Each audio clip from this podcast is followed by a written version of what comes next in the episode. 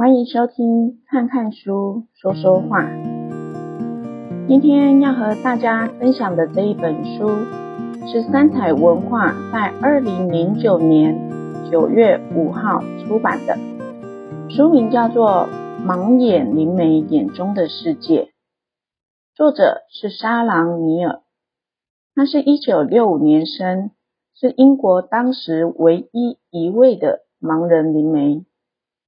大学的时候，莎朗第一次发现自己有和亡者沟通的异能。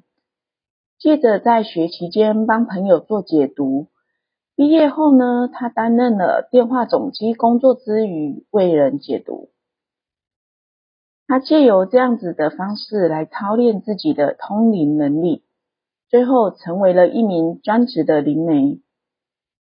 在作者撰写这本书的时候，他已经固定巡回英国各地举行通灵解读会，而门票总是在短短几天销售一空。同时，他也出现在各种的灵异节目当中。其实，很多人对于看不见的那个空间，都充满了无限的想象。或许也有人听过。有些人会有说，他们看得见，或是听得到某些不是这个时空里的人或声音。所谓听到的声音，是幻听还是真有其事？而作者是一位盲人，但他却能看见，这又是怎么一回事？透过作者写的这一本书，或许。能让我们对于一直以来好奇的那个世界有些许的认识。匆促离开的人，有来不及说的再见与心意；坚决求死的人，想诉说迟来的后悔与遗憾；而留在世上的人，只想知道过往者是否真能得到安息。作者坦率地描述他成为一位灵媒的心路历程，并且在书里分享了一些案主以及和他接触的灵的感人故事。我们用眼睛看到的，往往只是事物的一半真相。现在就让我们一起进入盲眼灵媒莎朗所感应到及看到的世界吧。我是一九六五年七月二十二日出生于英国北爱尔兰的贝尔法斯特，比预产期早了十二周，是个只有一千公克的小家伙。但奇妙的是，出乎医生和我母亲的意料，我活了下来。我一生下来就被放进保温箱，在那儿住了六个礼拜，体重掉到不足一公斤。在那个年代，医学并不清楚，肺需要氧气的早产儿眼睛是需要遮住的，因为纯氧会毒害眼睛。就如同大部分的早产儿，我的眼睛尚未完全发育。却没有任何东西盖住它们，视神经被保温箱里的纯氧给烧坏了，导致早产儿视网膜病变。没有人知道它对我视力的影响是一部分或全面的，是暂时的或是永久的。当我最后获准出院的时候，其实也不是完全健康无虞。三岁之前，我常常罹患肺炎。尽管我记得记不得任何片段，但显然有好几次和死神擦身而过。而我一直到了十八个月大，才有办法吃固体食物。医生从没有找出问题出在哪，只是归咎于我是早产儿。父母在我年幼的时候离婚了。所以我是由外婆及外公带大的。就在我大约两岁的时候，外婆第一次怀疑我看不见。我对声音、味道、气味和身体的接触有反应，但是对别人的动作或影子则不然。家庭医师认为我可能是发育迟缓，于是将我转借给一位眼科专家。这位眼科医师对我母亲说：“尼尔太太，你必须接受令爱全盲的事实。”而这个消息使得全家陷入了恐怖的震惊当中。但失明并不曾带给我困扰。虽然生长在北爱尔兰动乱时期，但我有非常快乐的童年。虽然我们住的空间很小，但是日子过得很快乐。别人告诉我，我小时候常常骑着脚踏车。到街角的商店去，一手握着手把，一手沿路摸着树篱。我相当的安全，因为大家都认识我，我也认得出他们。不只是凭声音，也靠用手指触摸他们的脸。触摸别人的脸，对现在的我而言是件很奇怪的事，因为我不想再那么做了。人们有时候会问我，要不要摸摸他的脸来确认他们是谁？这也是一直以来盲人被教导要做的事，也确实是电影里盲人辨认人的方式。但对我来说，我需要的通常是对方的声音，看到我在跟谁说话。对我而言，声音就是脸。明眼人在看某个人的时候，通常会把对方的脸孔、眼睛的颜色、头发的颜色等等组合成一幅图像。结果，明眼人倾向对别人的外表品头论足，依赖视觉的印象，而没去注意对方可能想表达的东西。我在与人交谈的时候，不会因为这些外在的特征而分心。经验教我，从对方说的话、声调和话里的意涵来判断这个人，通常也判断得很准。外表可能很会骗人，一个看来像街友的人，可能很有智慧，比一个穿着时尚的人更聪明。人们通常也强调年龄和身材，这一直令我感到不可思议。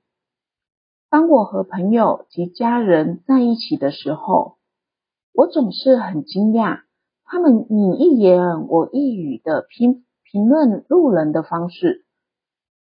我会听到他们说：“你看看他，都一把年纪了，还装可爱。”或者是那个人的家里没镜子吗？当我问他们在讲什么的时候，他们会描述一个女人体态壮硕，却穿很小件的衣服，穿迷你裙，或是颜色鲜艳的衣服。当然，身材胖瘦或穿得好不好看，对我没什么意义，所以我从不做。对人这一方面的评论，在成长的过程中，失明与我不是问题，它并没有阻挡我去做一个孩子想做的事。我有脚踏车，花园里有秋千，学校里有朋友，但这也不表示生活无虑，或我不需要去学习一些关于人性的艰难功课。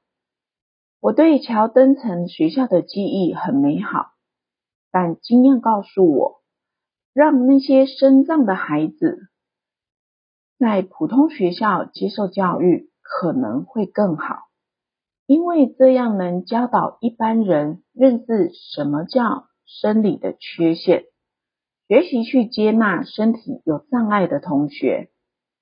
在乔登城，我们并没有机会接触正常的孩子。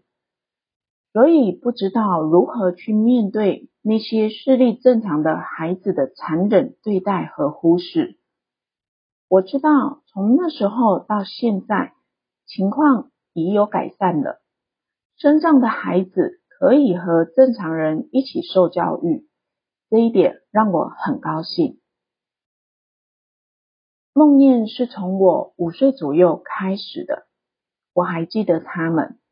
而这一切仿佛是昨天才发生的事，一切来的完全没有预警。或许是两个礼拜一次吧。我总是做同样的梦，接着重复相同的行为。我会突然汗流浃背的醒来，害怕到全身瘫软，因为我听到声音，但不知道是谁发出来的。那就像有人在我房间里小声讲话，而且是在跟我讲话。我努力想了解那些声音在讲些什么，但是那些话既杂乱又令人迷惘。有时那声音听起来就像大人试着啵啵的对孩子讲话的声音，有时候又像收音机没有转对电台频道。对我这么小的孩子来说，那是种很恐怖的经验。当我变得歇斯底里、恐惧，冲下楼梯，直奔客厅去找外婆，边叫着“他们回来了”，那些声音又回来的时候，那声音就消失了。外婆会试着探测我的反应，问我：“沙朗。”你梦到谁啦？他们说了什么？我呜咽着说：“我不知道，我听不懂，就像有东西塞在我的嘴巴里，害我不能讲话。”我很伤心。外婆或其他人说的话都没有办法安抚我，消除我的恐惧。由于不能预测噩梦何时会来打扰我的睡眠，或那个声音什么时候会再出现，我几乎不敢睡觉。那时候我并不知道那是谁的声音，或是男是女。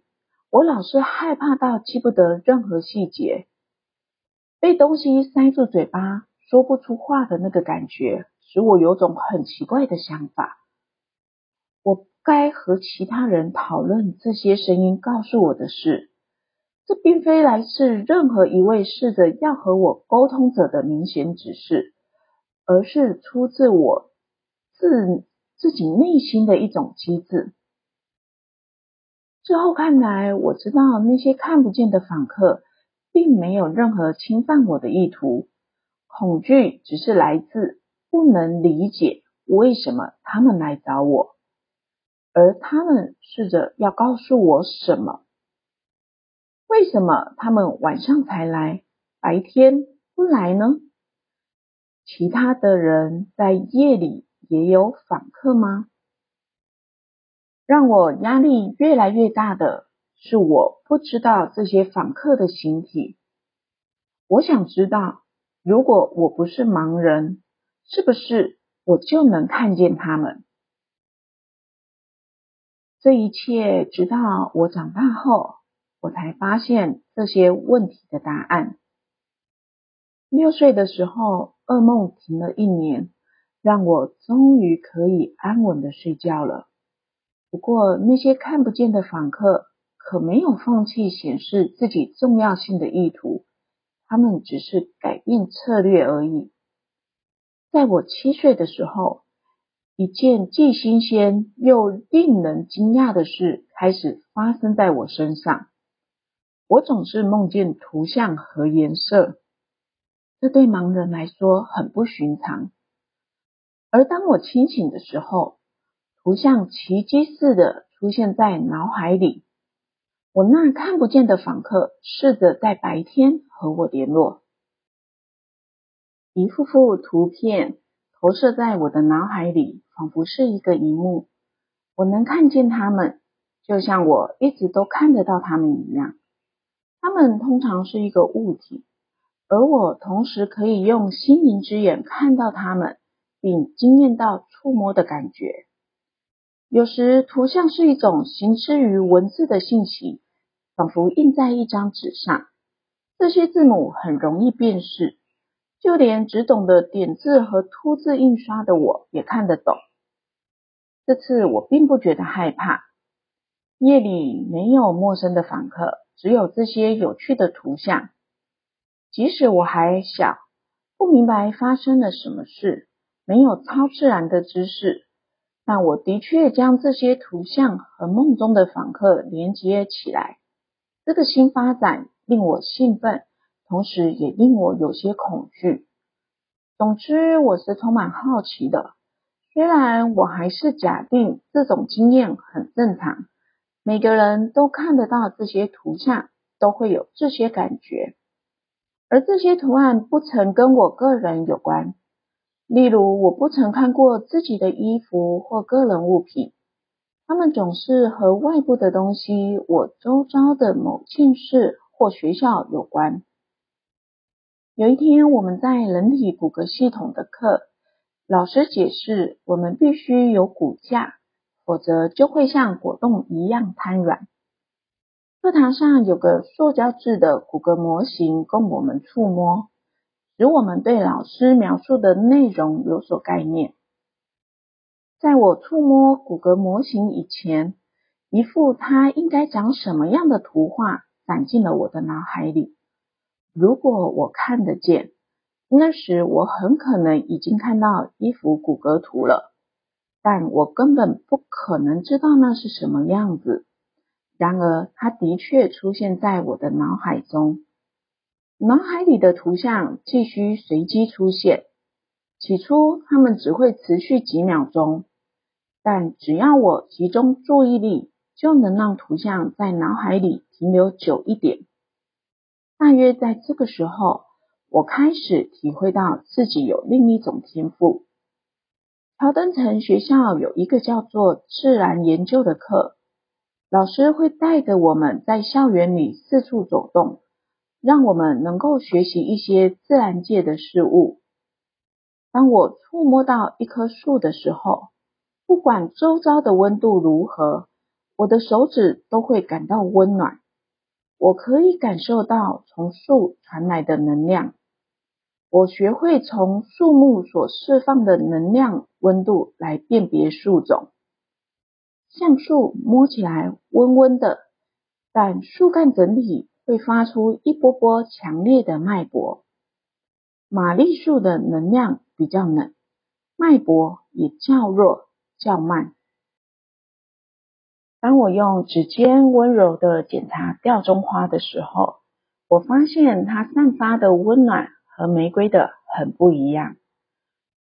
我比较强烈的感受到这种奇异的敏感所带来的情绪，是第一次到动物园的时候，我能够感觉到关在笼里动物的挫折感，好像我就在笼里，体会到被关在栏杆后面的那种厌恶感，却不能告诉任何人我的感觉。